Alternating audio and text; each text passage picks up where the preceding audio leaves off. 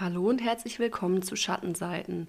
Ich bin Amelie und jeden Sonntag berichte ich euch von einem spektakulären Kriminalfall aus Deutschland und der ganzen Welt. Heute bleiben wir in meiner Heimat, dem Ruhrgebiet. Genauer gesagt geht es nach Duisburg. Den Fall heute hat sich die liebe Verena gewünscht. Vielen Dank dafür. Wenn auch ihr Vorschläge habt, welchen Fall ihr gerne von mir hören möchtet, schickt mir gerne eine Nachricht bei Instagram. Kommen wir nun zu dem Fall, der das gesamte Ruhrgebiet in Angst und Schrecken versetzte. Es war der 2. Juli 1976. Die Duisburger Eheleute Kettner meldeten ihre vierjährige Tochter Marion als vermisst. Diese war kurz zuvor mit ein paar Freundinnen zum Spielen auf dem Spielplatz gewesen, der sich auch ganz in der Nähe ihres Elternhauses auf der Friesenstraße in Duisburg-Lahr befand. Marions Freundinnen kehrten nach dem Spielen auch alle wieder zu ihren Eltern zurück, nur von Marion fehlte jede Spur. Die Polizei begab sich sofort mit Spürhunden und auch mit Hubschraubern auf die Suche nach dem blonden Mädchen, doch sie hatten keinen Erfolg. Marion blieb verschwunden. Doch die Polizei gab nicht auf und befragte die gesamte Nachbarschaft. Dabei stoßen sie auf einen Bewohner in der Friesenstraße 3, dem Nachbarhaus von Marions Eltern. Denn die Bewohner des Hauses berichteten der Polizei, dass sie seit Tagen eine der Etagentoiletten im Haus nicht mehr benutzen konnten, da diese verstopft war.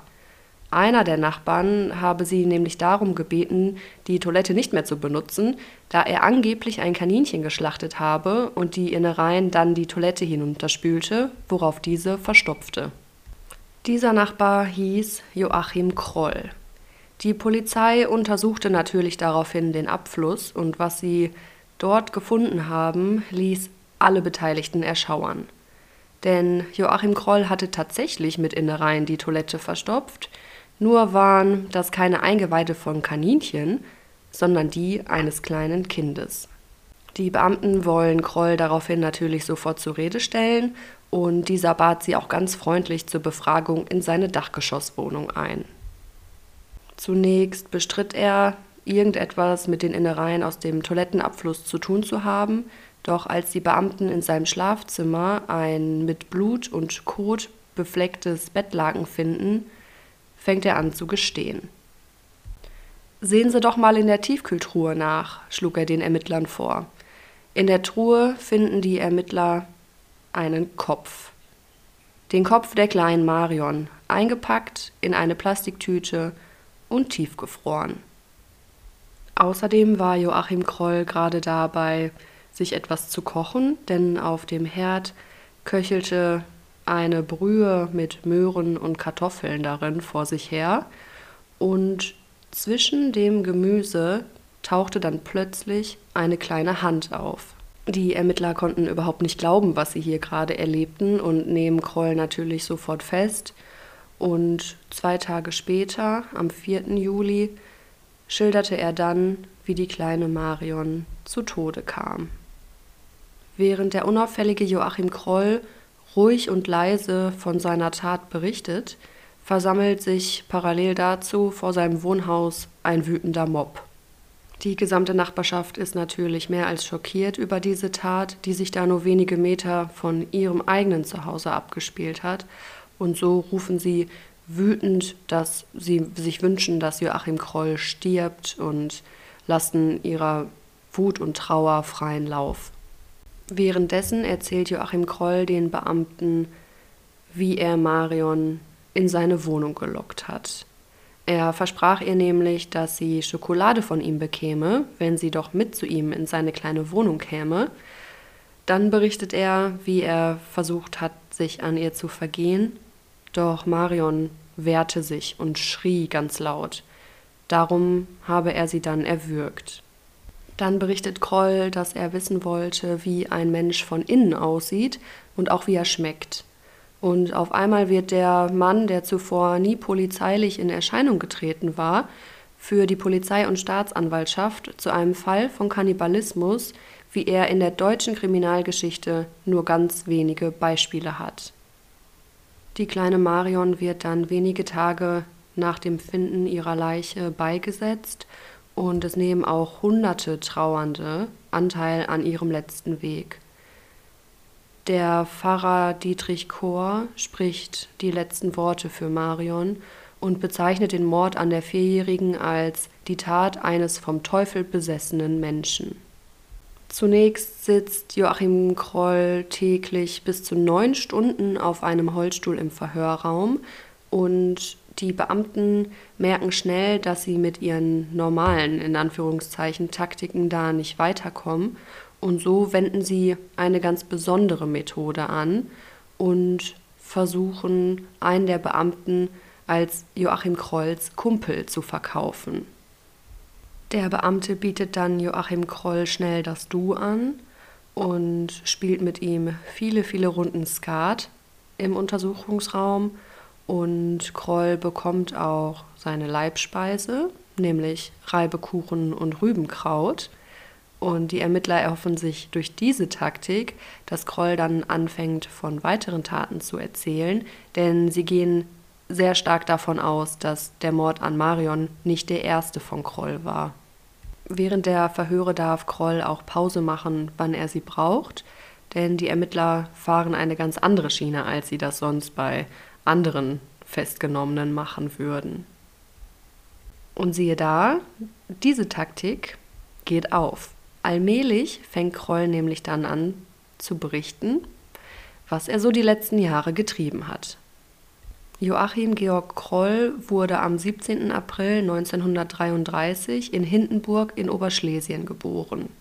Kroll war geistig zurückgeblieben, denn er hatte nur einen Intelligenzquotienten von 76 und damals wurden Menschen, die so einen niedrigen IQ hatten, als schwachsinnig angesehen.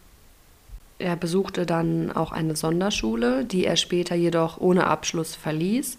Und er berichtete, dass er von seinen Mitschülern regelmäßig gehänselt und auch als dumm bezeichnet wurde. Kroll hatte noch weitere acht Geschwister und wuchs mit ihnen zusammen in Bottrop bei seinem Vater auf. Anfang der 1960er Jahre zog Kroll nach Duisburg und lebte dort zunächst in einem Wohnheim in Duisburg-Huckingen – zu dieser Zeit arbeitete er als Toilettenreiniger bei Mannesmann. Doch irgendwann wurde Kroll in dem Wohnheim fristlos gekündigt, weil er sein Zimmer wohl völlig verkommen ließ. Ein ehemaliger Nachbar erinnerte sich daran, dass Kroll Gummipuppen sammelte.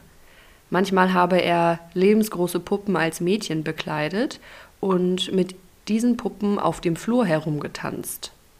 Außerdem fiel dem Verwalter des Wohnheims auf, dass Joachim Kroll in seinem Zimmer vier Fernseher, drei Tonbänder und drei Radios hatte.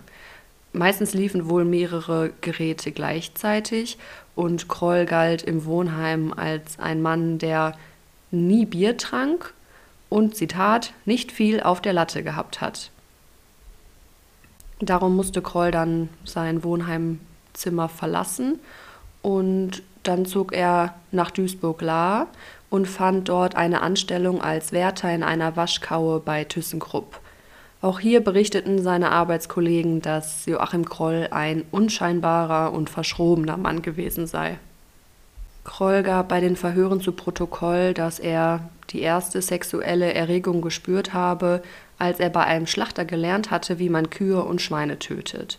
Angeblich verging er sich auch an Tieren in den Stallungen der Bauern in der Umgebung.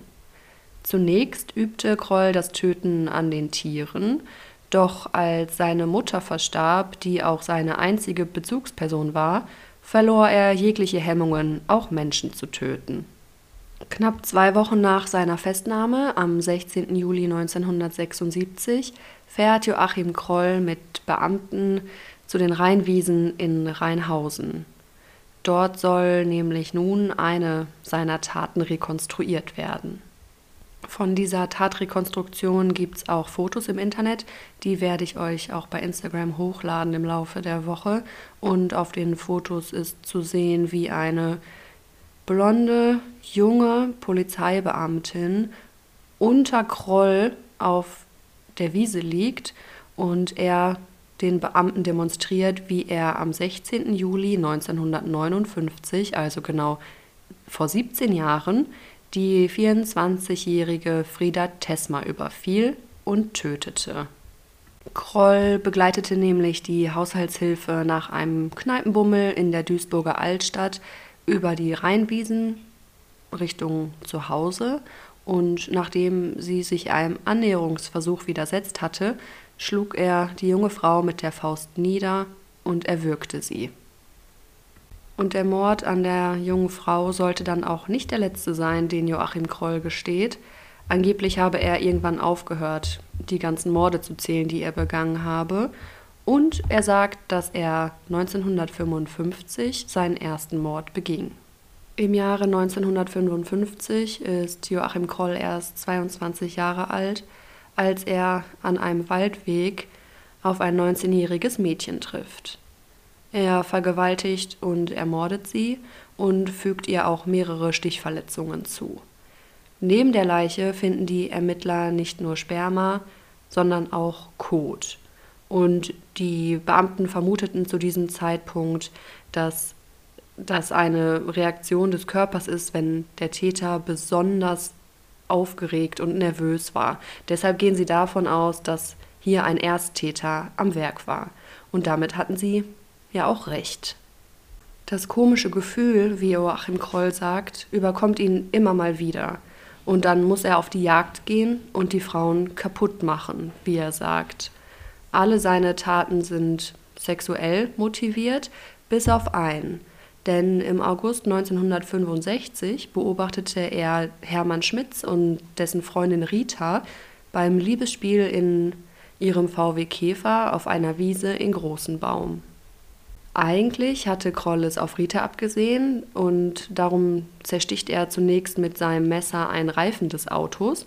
Daraufhin kommt Hermann dann aus dem Auto heraus und will Kroll zur Rede stellen und wird daraufhin dann mit Krolls Messer so schwer verletzt, dass sie sich gerade noch ins Auto zurückretten kann.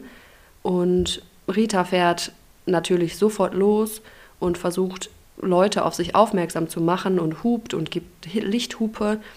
Und während Joachim Kroll flüchtet, verblutet Hermann Schmitz in den Armen seiner Freundin. Immer wenn ihn dieses komische Gefühl überkam, fuhr er in Richtung Wald. An einsamen Waldwegen wartete er, bis irgendeine Frau vorbeikam.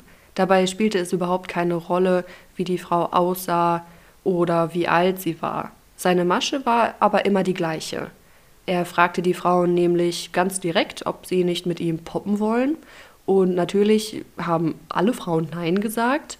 Daraufhin zwang er sie dann ins Gebüsch, zog sie aus und vergewaltigte sie. Wenn die Frauen sich wehrten, drückte er ihnen immer die Kehle zu, und dieses Kehle zudrücken löste bei ihm eine besonders große Lust aus, und häufig kam er dann auch sofort zum Höhepunkt. Während der Verhöre gibt Kroll noch weitere Morde zu, zum Beispiel den Mord am 16. Juni 1959. An diesem Tag wurde eine 24-Jährige von Kroll ermordet und daraufhin kam ein Unschuldiger ins Gefängnis und dieser Mann ertrug es nicht, unschuldig im Gefängnis zu sitzen und brachte sich kurze Zeit später um. Knapp drei Jahre später wurde dann ein 13-jähriges Mädchen von Kroll erwürgt und auch in diesem Fall wurde jemand anderes verhaftet und saß dann auch drei Jahre lang unschuldig in Haft. Im selben Jahr wird dann auch noch ein weiteres Mädchen von Kroll umgebracht und auch hier wurde wieder ein Unschuldiger verhaftet, der jedoch nach neun Monaten wegen mangelnder Beweise wieder freigelassen wurde. Doch Freiheit war das nicht, was dann nach dem Gefängnis für diesen Mann folgte. Und so, nur wenige Monate nach seiner Entlassung, brachte er sich um. Er konnte die Blicke und die wüsten Beschimpfungen und all die Vorurteile der Nachbarn nicht mehr ertragen. Und so geht es auch weiter. 1966 wurde eine Frau umgebracht, woraufhin deren Freund verdächtigt wurde. Auch er beging Selbstmord. Vier Jahre später wird ein 13-jähriges Mädchen tot aufgefunden und auch hier wieder wurde ein Unschuldiger festgenommen. Sechs Jahre nach der Festnahme gestand dieser dann auch tatsächlich die Tat, wohl aufgrund des Drucks der Nachbarschaft und der Beamten. aber wieder eine unschuldige Person, die für die Taten von Joachim Kroll büßen musste. 1967 dann überlebt eines der Opfer von Joachim Kroll seinen Angriff, die damals elfjährige Gabriele. Rund 100 Meter von ihrem Elternhaus wurde sie von Kroll angesprochen und dieser zeigte ihr ein Pornoheft. Später gab Kroll dann in der Vernehmung an, dass er das Kind damit hatte genauso erregen wollen, wie es ihn erregte. Auch Jahre nach der Tat kann sich Gabriele noch ganz genau an diesen Tag erinnern. Ich wollte zu meiner Freundin und ich bin den kleinen Bach entlang gegangen in der Nähe des Schachtes, wo wir immer gespielt haben. Und dann traf sie auf Kroll. Gabriele erinnert sich, er sprach so leise und ich habe ihm dann gesagt, lass mich in Ruhe, dann geben dir meine Eltern ganz viel Geld. Aber Kroll versuchte trotzdem, sie zu erwürgen. Und Gabriele sagte, dass Kroll so schmutzige Hände hatte, so grobe Hände. Weil sich aufgrund des Schichtwechsels der nahegelegenen Zeche ein paar Kumpels näherten, musste Kroll von seinem bereits bewusstlosen Opfer ablassen. Auch Gabrieles Mutter erinnerte sich wohl noch wie heute an diesen Tag bei einem Interview. Zitat Ihr Hals wies lauter Würgemale auf, das Gesicht war ganz grün, sie war völlig verstört. Wie viele Menschen genau Joachim Kroll am Ende wirklich auf dem Gewissen hat, lässt sich heute nicht mehr sagen. Natürlich sind ihm meiner Meinung nach nicht nur die Frauen und der Mann, die er persönlich getötet hat, zuzuschreiben, sondern natürlich auch all die zerstörten Leben derjenigen, die wegen ihm unschuldig ins Gefängnis mussten und sich teilweise das Leben nahmen. Über drei Jahre nach seiner Verhaftung startete dann am 4. Oktober 1997 der Prozess vor dem Landgericht Duisburg. Nach 151 Prozesstagen wurde Kroll wegen achtfachen Mordes und einem Mordversuch zu einer lebenslangen Haftstrafe verurteilt. Daraufhin kam er dann in die Justizvollzugsanstalt Rheinbach. Es konnten ihm halt nur diese acht Morde und dieser eine Mordversuch nachgewiesen werden. In früheren Vernehmungstagen hatte Kroll einmal bereits gestanden, dass er zwölf Menschen ermordet hatte, aber die Polizei geht von einer viel, viel höheren Zahl aus. Er gab auch zu Protokoll, dass er häufig bei seinen Opfern Scheiben vom Fleisch oder Stücke aus dem Körper des Opfers herausschnitt und sie dann kochte und aß, angeblich um ein bisschen Geld im Supermarkt zu sparen. Kroll ging auch lange Zeit davon aus, dass er relativ schnell wieder auf freien Fuß gesetzt wird, denn er wollte sich einer Operation unterziehen lassen, die ihn angeblich von seinem Verlangen befreit. Doch dazu kommt es natürlich nicht und nach seiner Verhaftung stirbt er dann 1991 an Herzversagen in seiner Zelle in Rheinbach. Da Joachim Kroll seine grausamen Taten nicht nur in Essen verübte, sondern auch zum Beispiel in Lüdinghausen, in Wuppertal, in Burscheid, in Essen, wurde er auch der Ruhrkannibale getauft. Vielen Leuten ist Joachim Kroll auch als der Menschenfresser von Duisburg bekannt. Ja, so viel zu dem Fall für heute. Wieder ein Kannibale und irgendwie überkommt mich das Gefühl, dass diese ganze Kannibalismus-Sache leider viel, viel häufiger vorkommt, als wir das eigentlich hoffen. Ich hoffe, dass euch die Folge wie immer gefallen hat und ich freue mich auch wie immer auf Feedback von euch, konstruktive Kritik, Vorschläge für weitere Fälle, die ihr gerne von mir hören möchtet und natürlich auch über eine schöne Bewertung bei iTunes. Nun ist es ja schon November in diesem merkwürdigen Jahr 2020 und ich kann euch auf jeden Fall sagen, dass es Neuigkeiten geben wird im November. Die werde ich euch entweder nächste Folge oder darauf die Folge erzählen. Und da bin ich schon ganz gespannt, was ihr dazu sagt. Natürlich halte ich euch auch bei Instagram auf dem Laufenden. Ich hoffe, dass ich nun in den nächsten Wochen mal ein bisschen mehr Zeit habe, um den Instagram-Kanal ein bisschen auf Vordermann zu bringen, denn da weiß ich ja, dass da noch ein bisschen Verbesserungspotenzial besteht. Ich freue mich auf eure Nachrichten und ich hoffe, dass wir uns nächsten Sonntag wieder hören, wenn wir gemeinsam in die Schattenseiten des menschlichen Daseins eintauchen. Ich wünsche euch eine schöne Woche und passt gut auf euch auf.